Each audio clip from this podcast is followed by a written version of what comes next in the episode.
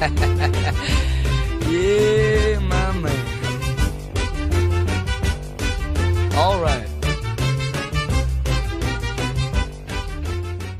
Hola oyentes insólitos, bienvenidos a este octavo episodio de este podcast que está dando mucho que hablar, al menos en nuestro círculo íntimo. Como siempre, estoy acompañado por... Nicolás Salas. Fernando Peralta. Bueno chicos, hoy tenemos un programa sobre viajes en el tiempo. Vamos a explicar bien. ¿Querés explicarnos un poquito, Fer, cómo va a ser el programa? Primero aclarar que no queremos, aprove- no, no estamos aprovechando Ark para el furor de Ark para robar, sino que se nos ocurrió, lo teníamos pensado antes. Estaba en la lista. lo, eh, lo vamos a plantear por el lado de qué harías si pudieras viajar en el tiempo. Eh, ¿A qué mm, evento deportivo irías o algo relacionado con deporte? Algo relacionado con lo que es entretenimiento, con historia y un bonus que puede ser algo muy libre. Y también, como para cerrar, una persona del pasado con la que te sentarías a tomar un café. Muy bien. Bueno, Colo, eh, decinos las redes antes de arrancar con esto. Bueno, pueden interactuar con nosotros a través de nuestras redes sociales, tanto en Instagram como en Twitter, somos arroba insólitospot. También, bueno, díganos de dónde nos escuchan, porque nos, nos sirve a nosotros para medir cuál es la, la plataforma más exitosa, si YouTube o Spotify. Ahí nos encuentran como Insólitos Podcast. Hay una en YouTube que es Insólitos, Insólito, Insólito, Insólito. Podcast. Es ¿no? uno solo. Sí, es uno solo. Así que, bueno, ese no. Vayan a, vayan a Insólitos Podcast. Insólitos con ese. Hay que aclarar que estamos haciendo furor con los sorteos, ¿eh? estamos, estamos Sí, regalones. hay que, hay que mandarle saludos a los chicos de distribuidora de Marmi que portaron con este sorteo. Y ojo que en agosto va a haber otro sorteo. El distribuidora que tiene los mejores productos de Mendoza. Hay que aclarar eso también. Fin del espacio publicitario. Arrancamos con deportes. ¿Arrancas vos, Fer? Arranco el 2. yo primero cuando empecé dije voy a la fácil, la final de Boca versus Milan. Y después dije no, voy a un placer culposo un poco eh, más extraño, que no es el handball, aclaro, no, no es el primer partido de handball ni nada de eso, sino que es eh, que, iría yo a presenciar el Mundial de Suiza 1954 y, que, Oh. y ver a Hungría y ver, ver cómo para darle 8 a 3 a Alemania en fase de grupo y después perder 2 a 0. Con Puka y Coxis como, Coxis como lo. ¿Podés creer que elegí la misma? Elegí el milagro de Berna. Y- Eso, eso van a tener el plan B. Sí. Inchequeable. Elegí no el milagro de Berna, bro. No tenía nada robó la primera que tenía. Lo peor que es que digo, No el- lo que yo le elijo esa, ese mundial porque no lo va a elegir nadie, nadie va a querer ver a No, sí, sí. Pero Sí, yo el- era, era alguien que me quedó pendiente. Eh, así que ese mundial, eh, inexplicable cómo hicieron para. Creo que ganaron un partido 9 a 0, 8 a 3, se liquidaban a todos y después terminaron perdiendo con Alemania. Curioso. Y, ya, y ahora no se puede decir ya se va a saber la verdad porque no se supo nunca. Sí, dice, aparte hay un rumor que dice que la selección alemana del 54 estaba dopada. Hay como todo un rumor, eh, un misterio, que también, bueno, explicaría un poco cómo fue lo de perder 8 a 3 a ganar una final, creo que 3 a 2. Aclarado que fue 3 a 2 la final, eh, bueno, cierro mi, espacio de deportes y le cedo a Colo que ahora la va a tener complicada. bueno, eh, yo elegí la semifinal del Mundial 54. No, mentira. Eh, vamos, bueno, había elegido esa porque también, más que nada porque me gusta mucho el Real Madrid y la verdad que Puskas es un referente a la hora de hablar de fútbol. Bueno, pero voy a hablar de otro referente, esta vez de la vereda contraria. Estoy hablando de Johan Cruyff. Viajaría a ver un partido ahí de Johan Cruyff, más que nada el Mundial 74, al que la rompió toda ahí en, en Alemania. Así que bueno, iría a ver a esa selección holandesa que es la naranja mecánica. Vería cómo nos golea, cómo golea Argentina. Creo que 4 a 0 salió ese partido, cómo queda desparramado por el piso Kike Wolf. Es un futbolista que aunque a mí, bueno, el Barcelona no me, no me mola mucho, pero bueno, eh, no, uno no puede discutir todo el talento de este jugador. Y también me gustaría ir a fines de los 50, 60 a ver al Real Madrid ganador de cinco Champions seguidas, con bueno, Alfredo y Stefano, al ya mencionado Puskas, y también al Mundial del 66 en Inglaterra, a ver ese partido Inglaterra-Argentina que nos robaron. Ver cómo, cómo Ratín va al córner y estruja la, la bandera de, británica. Se han inventado muchas historias de ese partido. Se han inventado Sí, sí, sí. muchísimas historias de ese partido. Pero esa imagen de Ratín estrujando la bandera británica es Fue el, primer boque. Fue el primer boque de la historia ese. Sí. Primer termo, sí.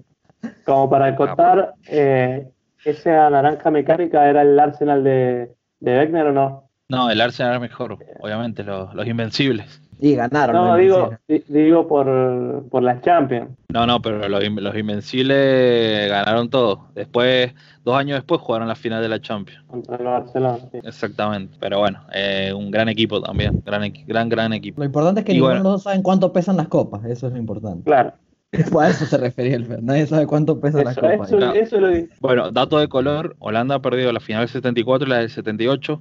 Por eso, en los 90, la serie era Cebollita subcampeón, eran vestían una camiseta naranja. Dato de color. Vamos, Bueno. Ale. Paso, yo me fui del fútbol. También acá igual siempre un hecho que me llamó la atención, los Juegos Olímpicos de Berlín 1936, con Jesse Owen ganando cuatro medallas de oro en la cara de Hitler. Poker face de Hitler, ganó cuatro medallas de oro Jesse Owen, un tipo que fue muy acosado en Berlín desde que llegó por el público. Obviamente está el, tema de la superioridad de la raza aria y sufrió mucho por ser afroamericano Jesse Owen y le ganó en la cara cuatro medallas de oro a Hitler, que no podía creerlo. Igualmente, él dijo que murió en el 80 Jesse Owens, pero dijo que creo que se juntó con Hitler y dijo que fue un encuentro ameno. Obviamente, el problema fue la sociedad, que lo rechazó bastante Jesse Owens. Pero bueno, ganó cuatro medallas y en dos disciplinas distintas. Ganó tres por velocidad y una por salto en largo. Así que me parece genial. Un, un caso de justicia poética enorme para mí en el mundo del deporte.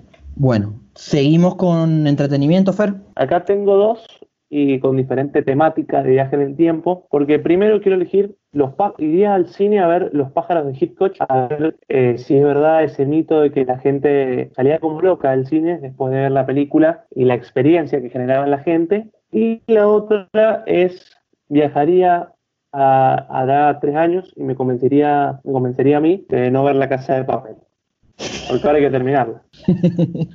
Pensando a largo Qué- plazo. Qué odio, ¿eh? Sí, pero bueno, el, el principal era los pájaros, la lección más importante. A mí me ocurre algo parecido, eh, que es el con el exorcista. A ver cómo la reacción, para ver más que nada la reacción de la gente. Con los pájaros Bueno. había rumores que, mm, que después de la película, o sea, se creó una fobia a los pájaros nunca antes vista. O sea, la gente tenía miedo de salir a la calle por los pájaros. O sea, fue grosso lo que generó, según testimonios, teorías y demás, ¿viste? Eh, Se habla mucho. Anda a chequearlo, a, bueno, como dijo el Col.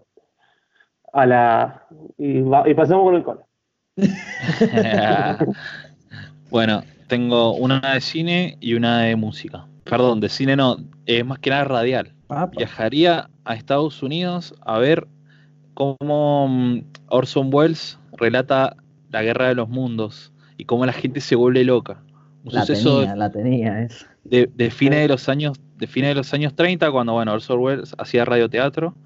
Eh, o bueno para los que no saben Orson Welles es un uno de los mejores directores de la historia del cine y un tipo muy talentoso que antes de, de hacer su primera película que es El Ciudadano Kane eh, bueno hacía radioteatro y eh, relató el, el libro de, de Wells y de la, la guerra de los mundos y lo relató y la gente se volvió loca creyendo que había una invasión extraterrestre mucho hubo muchos suicidios en esa época después vamos a ir al- te acoto Decime, eso, que se, se había aclarado que era una que era ficcionada, pero la gente, sí, sí. cuando lo que empezó a escucharlo, cuando había empezado, se lo creyó. Fue un caos total en Estados Unidos. Sí, es como si, igual yo creo que eso si lo hiciéramos hoy en día eh, pasaría algo similar, pero por ejemplo, no sé si salgo al- en la radio y digo, se pegó un tiro Alberto Fernández, la gente se pondría loca como diciendo, eh, ¿qué Y es la fake news. Fue la primera Claro. fake news eso. Fue la primera fake news. Exactamente. Sí. La primera fake news. Bueno, ahora vamos a la música. Voy a elegir, acá tengo do- dos recitales. Yo me, bueno, me gusta mucho ir a recitales eh, en otra vida, que no era esta, pero mm, voy a elegir uno histórico, que es el Festival de Woodstock 1969, y ser hippie por un fin de semana. Creo que sería una, una gran experiencia ahí, todo el sexo, drogas y rock and roll. Después, en ese orden. después voy a elegir algo que, bueno, para los que me conocen saben que mi banda favorita es Oasis, así que iría a ver un recital histórico, el de New World de 1996, que marcó un antes y un después para lo que es el Brit, Pop, que es, bueno, el género dentro del rock and roll que hacían en Gran Bretaña. Marcó el suceso de ser una banda mm, eh, desconocida o por ahí no, no tan conocida solamente por algunos, a ser una de las mayores bandas mundiales de la historia de la música. Concierto que, bueno, solo por decisión de, la banda, solo fueron, pudieron ir hasta medio millón de personas, pero se hablaba de que mucha gente quedó fuera, con todo un descontrol. Así que bueno, si pueden búsquenlo, es un enorme, enorme recital. Bueno, yo elegí dos del cine, y había elegido, bueno, la de Orson Welles y la Guerra de los Mundos, pero bueno, la voy a descartar. Eh, me hubiese encantado estar en la proyección de los hermanos Lumière, en el Café de París. 1895, primera Hola, proyección de cine. la primera proyección de cine de la historia me hubiese sido algo fantástico ver cómo la gente reaccionaba, que era una, una tecnología totalmente nueva. Era algo, por más que eran proyecciones muy cortas de segundo, eh, me pareció una locura, la gente se ha vuelto loco de haber pensado suicidios masivos también. y la otra que tengo es en el año 77 el estreno de Star Wars, el episodio 4. Para ese entonces era Star Wars, no era episodio 4, pero fue una, sido una locura. Soy muy fanático de la saga y me parece que en ese entonces ha sido una locura para los fans, para todo. No comments. Eh, no comments. ¿Quién había dicho que estaba sobrevalorado Star Wars? nunca lo debatimos, no nos, animamos. Por lo menos nosotros no, yo, yo no lo he dicho. yo no lo he dicho. Yo lo leí en Twitter, alguien conocido lo, había dicho. No, no me acuerdo quién igual. y algún pelotudo. Uh. Yo creo que probablemente pasa lo mismo de lo que hablamos siempre, eh, el fanatismo, ¿no? El fundamentalista. Yo reconozco que hay sobre todo el, la saga de los 2000, episodio 1, 2 y 3, son un poco más flojos. Pero actuaba McGregor. Yo creo que eso es una ventaja que corre todo. Lo que tiene la saga del 2000, para mí lo peor, eh, es Hayden Christensen. No sé qué opinan. Tenés, a Evan McGregor, pero tenés la contra ahí que te floja, muy floja. Sí, el, el, episodio 3, la escena cuando está agonizante en el fuego, eh, es de las peores escenas actuadas en la historia del cine. Muy, muy floja. Pero bueno, como decía Ale detrás de las bambalinas, eh, eh, hace un buen papel de mejor anestesia. buen papel, está dormido toda la película. Una pregunta. Si tuviéramos que elegir una película de viaje en el tiempo, ¿cuál elegiríamos? ¿Buffer? ¿Película favorita o para estar en la película? Eso no, no, no me quedó. A tu elección. Mira, tengo un placer culposo, pero muy culposo, que es Desafío en el Tiempo, que no es tanto viaje en el tiempo, pero sí comunicación entre tiempos, que me gusta mucho. Y yo sé la que van a elegir ustedes, así que me parece que voy a decir Predestination. No sé si está buena, pero me gustó la, primera vez que la vi. La primera vez que la vi me gustó. No sé si la vería otra vez pero me gustó, me gustó bastante. Y la otra que te dije también es un gran placer culposo, aunque no sea tan bueno. Bueno, creo que con, el, con Ale acá elegimos que es la que nos gusta a los dos, cuestión de tiempo. Cuestión de tiempo. Y, para estar mejor, si está Rachel McCann, para estar en la película mejor todavía. Aparte del protagonista es Colorado, hay una Rachel McCann. Ahí. Margot Robbie también. Margot Robbie. Sí, sí. Eh, a mí, bueno, tiene, tiene muchos errores la película, pero creo que eh, para verla es ideal. Aparte te hace, eh, tiene como sus momentos golpes bajos. Y golpes bajos también, sí. Golpes bajos que, bueno, te hacen reflexionar muchísimo, así que está... Y tiene un mensaje final muy bueno, Que, Sí. Así que creo que si te agarran un mal día te, te destruye la película, pero está buena. También elegiría Medianoche en París. Ajá. Medianoche en París de Woody Allen. Para estar, para estar ahí, en- Sí. para ser parte del elenco. Que también va Yo- relacionado al, a la ulti- al último ítem de nuestro programa. Así que no voy a desarrollar mucho. Bueno, a mí me gusta, Bueno. también voy a agregar Click. Ah, no, mentira. eh, no, me gusta mucho una película que me recomendó el Fer, que es Los Cronocrímenes. Muy buena también. olvidado, me había olvidado. Muy buena. Película española muy, Muy, buena. parecida, sí, muy parecida a Predestination. Sí, bastante Eh, perturbadora también. una- Sí, demasiado. Sí, sí, sí. Bueno, hay una también del 2004 que se llama Primer, que es muy, muy loca esa película y tiene bastantes teorías. No, no conozco a nadie que la haya entendido. De hecho, bueno, a mí también me quedaron bastante dudas. También recomiendo que vean en Manso Cine el, Sí, el- el, el- el el ranking top. de viajes de películas, el ranking de viajes en el tiempo. y, series Eh, también tiene ahí. Fin del espacio publicitario. Ajá, hicimos ranking. Está perfecto. Emprendimientos. Bueno, ahí también yo hice nota de cronocrímenes y a cuestión de tiempo hay también, así Sí. que si quieren pueden pasar a leerla. Así que bueno, ahora sí, cerrado nuestro gusto de películas, vamos a la sección de historia. Yo acá hice trampa. La verdad, no me.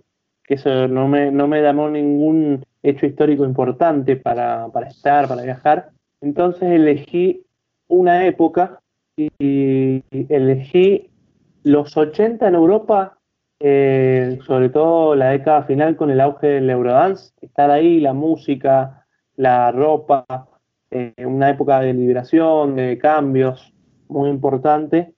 Y que, mm, la, bueno, eh, la, serie El Ministerio del Tiempo en unos, en los últimos capítulos de la temporada 4 lo representa muy bien eh, esa época, entonces me, bueno, me atrajo mucho los 80, en Europa sobre todo, como te digo. Buenísimo. Colo, También hice un poco de trampa. No, a ver, no, no elegí ningún hecho histórico en particular, pero sí varios, varias épocas. Me iría a vivir a varias épocas. Sí, unos tres meses sabáticos en, no sé, en la Francia de la Revolución, a ver cómo, cómo vivía la gente, qué es lo que sentía, a ver si están así como nos los pinta la historia. También, bueno, iría a ver la Alemania eh, nazi, a ver cómo vivían, cómo... Pero antes de la guerra, pues, si no sabe que me, me, me cae una bomba. Eh, es porque sos colorado, por eso, sí, si no, si no, no te Claro. también. Claro, claro, ahí me, me camuflaría bien. Y bueno, sí, distintos sucesos también. Me gustaría experimentar la adolescencia en los 90. Más que nada, no sé si ac- acá, Sí. pero por ejemplo en Estados Unidos y vestirme así como se vestían los basquetbolistas. Como toda la ropa, todas los- las camperas, toda la, la ropa de los fines de los 80, principios de los 90. Me, me gustaría ahí. Y también, por ejemplo, principios del siglo XX, cómo es levantarse ponerse un traje o una camisita y zapatos, en vez de estar, viste, como estábamos nosotros en pijama, con una remera arrugada. A los no, Peaky Blinders. estaban con trajecitos. ¿Cómo, ¿Cómo es experimentar eso? Con traje las 24 horas del día. Pero te cortabas un dedo y te morías, ese era el problema. Me- no, me llevo todo el ibupirac, ¿sabes? Como, como viajo con, con el botiquín. Y por ahí romper el espacio-tiempo, parece que no sé. No, no, siempre oculto, siempre cuidadoso. Bueno, yo no hice trampa y elegí momentos puntuales de la historia. Elegí dos. El primero es la reforma protestante, sin duda. Me hubiese encantado ver cómo partían a la iglesia. Me, hubiese- me pareció un cambio enorme, me pareció uno de los momentos que cambió muchísimo. Por más que fue un proceso muy largo, fue un proceso de más de 50 años, pero me parece que me hubiese encantado estar viendo la reforma. Ahí con la- ser amigo de Martín Lutero. de Martín Lutero. Y de Te veo con el. con. acá con la. De con monaguillo. el pelo. Sí, sí. Como Con el- evangélico. Claro, con el pelo así cortado, tipo Carlitos Balá, pegando cosas en las puertas de las iglesias, vivir en la y Biblia. la pelada arriba, la pelada arriba. El Fer. hay, hay memes después en el sábado de memes. Bueno, y otro que elegí fue la Revolución de Mayo en Argentina. También me parece el mejor momento de la historia argentina, me parece ese. Bueno, teorías conspirativas. ¿Había paraguas o no? ¿Cuándo se inventaron la- los pastelitos? Como te lo pintaba Villigen ahí arriba, Ajá. perdón, afuera de la, del cabildo. Fuera del Cabildo, en la Plaza de Mayo. y si no, la, la gran Clarín que para el Día de la Independencia subió la foto del Cabildo. No sé si la vieron. Hay un problema en Argentina. Yo creo que la mitad de Argentina no sabe bien la diferencia entre el 25 de mayo de 1810 y el 9 de julio de 1816. Eh, O sea, si vas preguntando por la calle qué día es la independencia argentina, mucha gente te dice el 25 de mayo. Podríamos hacer una encuesta Encuesta rápida. ¿eh? y, y escrachamos a los que no saben. Hay que hacerla antes del programa, entonces. Bueno, terminada la sección de historia, vamos a nuestro bonus. bonus. Sí. Acá yo creo que rapeé un poco, no entendí bien la consigna, Sí. pero Yo choré. Yo, yo también, pero choreé mal y yo creo que van a chorear igual que yo. Y si, se, y si hacemos referencia a chorear, yo viajaría para apostar eh, en la tómbola combinada, una platita y listo, y me vuelvo. Saludo a Torrente. un, saludo, un saludo a. Auguito. Eh, sí, comprar el cartoncito ganador, no sé, te fijas, qué sé yo, ves cómo hacer. Sí, pero ya en Volver al Futuro vimos que esas cosas salen mal. No importa. O sea, para el personaje principal salieron bien o no? Para el villano. Así Biftano. que. mm, ¿Colo? Haría algo parecido. A ver, viaja- agarraría 5 mil pesos y me iría a los 90 con el 1 a 1 a sentirme un completo millonario, completo y miserable millonario. Y también, 5.000 eh. Igual ab- abro. Abro Decime, paréntesis. decime. Capaz que si viajas en el tiempo te cobran. Te cobran impuestos, así que no sé si te conviene. Viste que ahora te cobran por todo, te cobran por, eh, hasta- bueno, ahora impuesto al influencer, impuesto al, bueno, capaz te cobran por eso también, así que. no sé. 50%. No, no, me Vas voy con por- 2500, vas con 2500. Claro, voy al, al super, al supermercado, ahí compraría algunas cosas en los 90, con mil pesos me puedo comprar creo que todo el super, también alquilaría un auto y llenaría el tanque, ese, sí, llénamelo, llénamelo. ¿Sabes? ¿Hace cuánto, Quiero- hace quiero- cuánto no hacemos eso? ah? Y también, y le- les pagaría a los demás que están en la cola también. ¿Sabes que llenar el, tanco a- el tanque a este, a este, a este? Y también, eh, no sé si lo han pensado, pero, por ejemplo, viajar y encontrarte a, a vos más, más chico. O sea, tener como ese pensamiento de, mm, a ver cómo lo puedo decir. No sé si se han, se han imaginado ustedes de chico encontrarse a alguien y que justamente ese alguien después descubras que fuiste vos. Vaya paradoja temporal. Claro. O sea, por ejemplo, no sé, eh, muy dark. eh, cuando vi la serie me, me puse a, a pensar en eso. Qué loco sería que, no sé, cuando has sido chico has hablado con vos mismo. Y después cuando sos grande descubrí que viajaste y, y hablaste. O también ir, viajar y decirle a mis padres que no me tengan. Y por ahí te van a tener igual porque viajaste. O capaz se abra, se abra un universo paralelo en donde yo no existo. Que también puede ser. Y pero no te sirve nada, la- pues no, no, no vas a conocer ese universo, pues no va a existir. y puedo viajar a ese universo. No, no, no aclaramos cómo funciona nuestra máquina del tiempo. claro. Hay que aclarar que sentar nuestras leyes del tiempo primero. Exactamente, así que, bueno, ese es mi bonus. Bueno, mi bonus es que decirle a Romero que en la final se tira el segundo palo. Que se quede parado. Eh, no, me encantaría estar en el momento en que nuestros antepasados descubrieron el fuego. Ese pasó un momento mágico. Dicen que fue por un rayo que cayó, pero yo me imagino gente tirándose arriba del fuego y muriéndose quemada, porque no entendían qué pasaba. Y además creo que fue un cambio, o sea, yo creo que la gente pasó a vivir, la esperanza de vida creció 20 años con eso. Se podía, se podía dormir caliente, se podía cocinar la comida y cambió todo. Igualmente estamos hablando de millones de años, pero me parece un, como un cambio increíble en la, en la civilización. Sí, está bueno. Hay algo Sí. que. Sí, sí, sí, está bien. No, no. Sí, sé que está No. bien lo de usted, no está bien en realidad, lo único que entendió la consigna fui yo. No, el único que fue justo. Nosotros quisimos aprovecharnos del. Claro.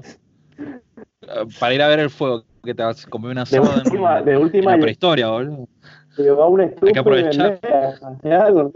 vendé la marca. Compra acciones de Google. Ah, Alejandro, el inventor del fuego. No, no, no quería el crédito. Está bien, está bien. Podríamos también hacer un- una encuesta, algo de sobre un viajero del tiempo famoso, pero ya entraríamos en la en todo lo para- paranormal o en Greta todas las- Thunberg. las teorías. Greta Thunberg. Eh, claro, John Titor, no sé si lo, lo han sentido. No. Dice que es un viajero del tiempo del 2036, que ha estado en algunos eventos históricos. Se puede ver a alguien vestido como de forma totalmente distinta, búsquenlo Y a la época. en Europa también muy famoso, que había varias pruebas, que había llegado con, con un documento de años anteriores. Muy bueno. No me acuerdo bien la historia ahora, pero ya la vamos a adjuntar. Y Nicolas Cage. No de. Sí, ser vampiro a ser actor. Bueno, vamos a pasar a la última sección. Vamos a elegir con qué personaje de la historia nos tomamos un café, nos vamos de gira, algo. Acá somos libres de elegir a quien queramos. Yo elegí a Aldo Schwarzenegger. Ah, mentira. Eh,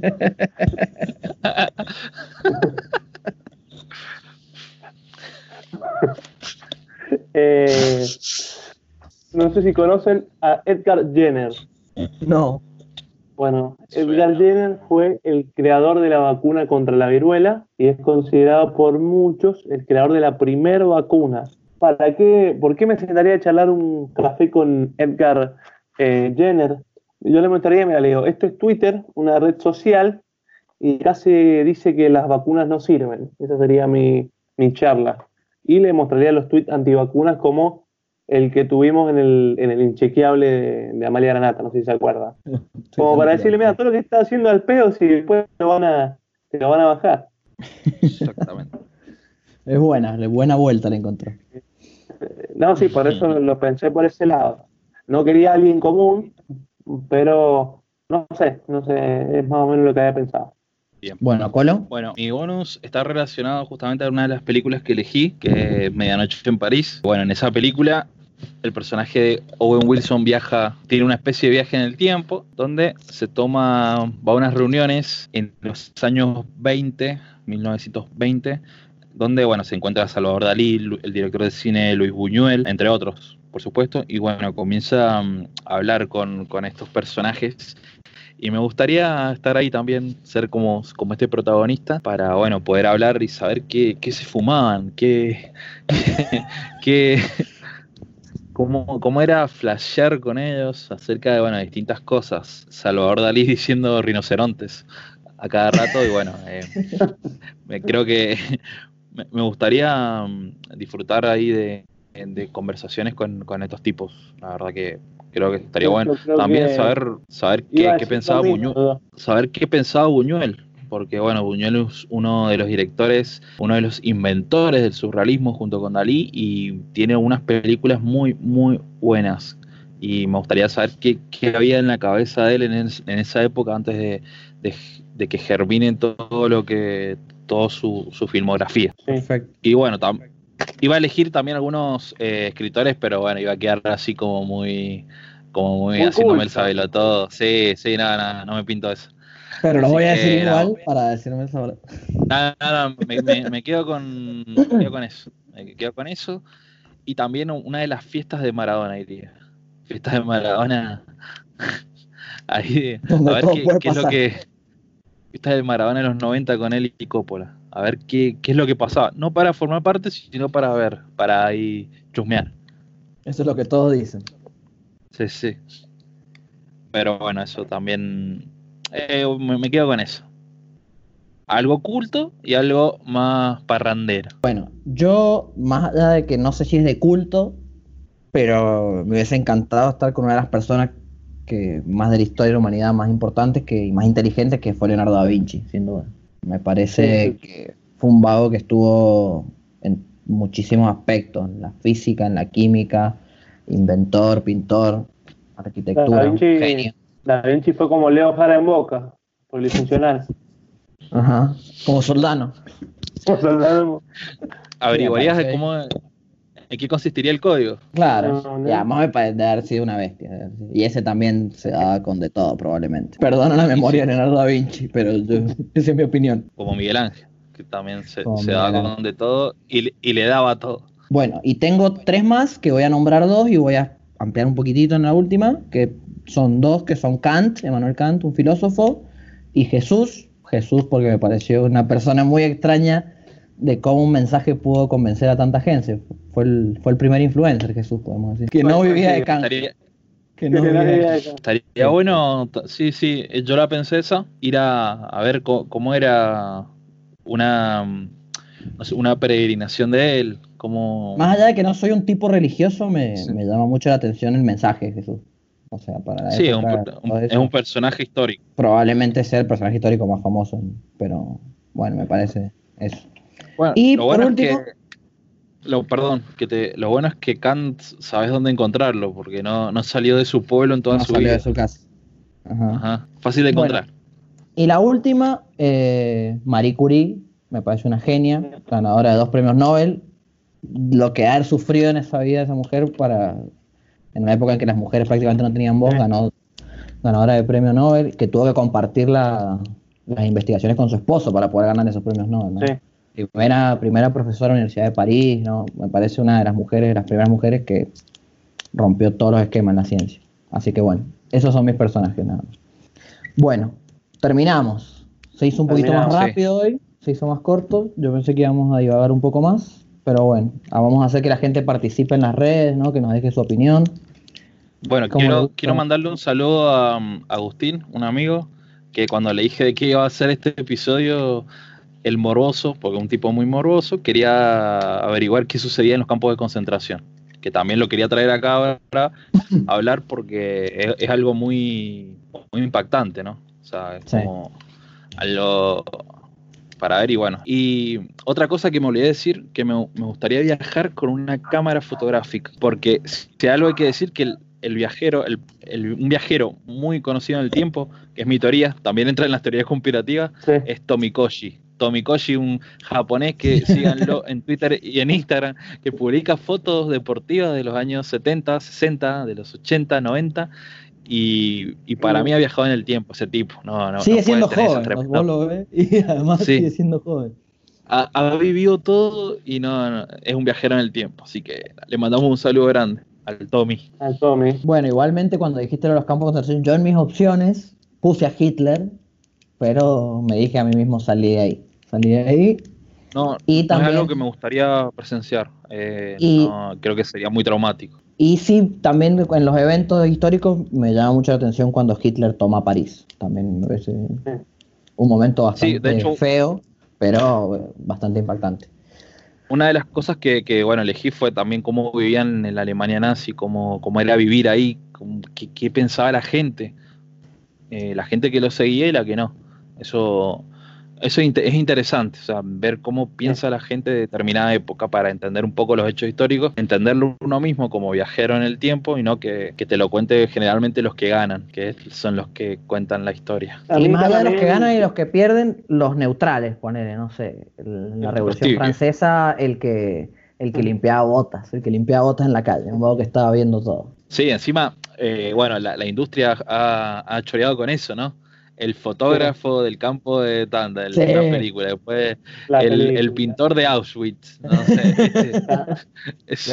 es muy para chorear eso. Sí, Sí. sí. Yo también iba a decir, después como dije, no, no, no es muy interesante, pero eh, el descubrimiento de América, cómo se vivió en Europa, el saber, después de que pensaron que era las Indias y se dieron cuenta que era otro continente, cómo, se, cómo lo aceptaron, cómo se, se la idea de, de los terraplanistas que volvió, pero cómo, no sé, cómo lo... Yo me, me- me los imagino a los europeos como que se les puso el signo de peso en el ojo, en los ojos, así Sí, como en no, los dibujitos. sí, el puta que ofertón.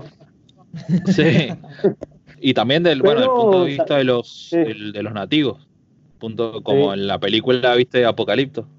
Spoiler. Sí, sí, sí. Sí, no, pero bueno, ellos, ellos no sé si tenían quizá la, la conciencia de que había algo más allá que estuviera desarrollado, pero en Europa como que se discutía mucho de no, no, están las, las Indias, está, y pum, encontramos otro continente nuevo, eh, bueno, no nuevo, pero para ellos sí nuevo. ¿Y qué pasó acá? O sea, de- de- cómo se derribaron todas las teorías que tenían del terraplanismo, de, de que, sé yo, que se caían, los, los barcos se caían y no tenía, o sea, un agujero negro, viste que habían 200 millones de Sí. teorías. Eh, Entonces, bueno, cómo se cómo fue el cambio en todo el, el continente europeo. Y después, bueno, Sí, aprovecharon para... Y Para perdón que, bueno que, que siga con esto, pero el ver, como decía, que está relacionado a lo que decís vos, Fer, y lo que dijo el Ale del Fuego, que presenciar es- esos momentos en que la historia hizo un clic. O sea, por ejemplo, ver la reacción de, lo- de los nativos de acá de América al ver un barco llegar con todos estos tipos, o ver cuando inventaron el fuego, o sea, como que siendo que, que la, la reacción, o sea, capturar esa reacción y sacarle fotos, como Tomikoshi. Así que sería interesante. Yo, ¿Ustedes cambiarían algo o dejarían ¿Algo todo como está? personal o del mundo? Lo que sea. Ah, yo personal no. No hay que arrepentirse de nada. Vámonos, va. Sí que reconozco que he hecho cosas mal, pero Sí, no, me arrepiento. Eh, yo creo que del mundo podría ser, habría que pensarlo. Eh, personal no, pero qué sé yo, eh, cosas No te de la comas la sopa, China. Ah, no, ese, ese es uno. ese puede ser uno. Eh, hay, Ese hay está bueno se pueden cambiar.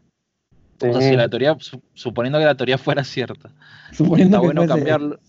Está bueno cambiarlo porque es algo que no sabes qué consecuencia está de, de- deparará eso. O sea, es Sí. algo muy reciente. Sí, sí. ¿Qué, qué hubiese hecho en estos cuatro meses? Claro. Seguramente Eh, los hubieras desperdiciado igual que ahora, pero. pero a mi estilo. No hubiésemos hecho el podcast. No, hubiésemos No hecho el habría podcast, no habría memes del podcast. Y lo más importante para la gente, no habría sorteos del podcast, Ni bloopers. ni bloopers. Creo que el podcast Así no entra en el, fue. en el top 5 de lo que le gusta a la gente. Ah, Bueno, así lo importante es que no nos metimos en teoría de viaje del tiempo, pero yo creo que nos vamos a meter en el futuro. Estuvimos cerca de hacerlo hoy, pero no nos quisimos complicar. Así Claro. que bueno. No sé si quieren agregar algo, chicos. No, no. No. Bueno, Coro, repetime las redes, por favor. Bueno, pueden seguirnos a través de arroba insólitospod, tanto en Instagram como en Twitter. Y bueno, de contarnos también dónde, por favor, que eh, perdón que insista con esto, pero dónde nos escuchan, en YouTube o en, o en Spotify. Esto es muy importante para nosotros. Si es que nos escuchan. Claro, porque hay mucha gente que, que que viene por los por los sorteos. sorteos, exactamente. Escucha nada. Hubo, o sea, igual hubo gente que nos dejó de seguir después del primer sorteo, ¿eh? No vamos a dar nombres. Como, como dijo Gallardo, que la gente se quede tranquila, que va a haber más sorteos. Que la gente crea. Que la gente crea. porque- Que va a haber más sorteos. Bueno, hasta acá llegó nuestro octavo programa. Ha sido un gusto y nos vemos la próxima.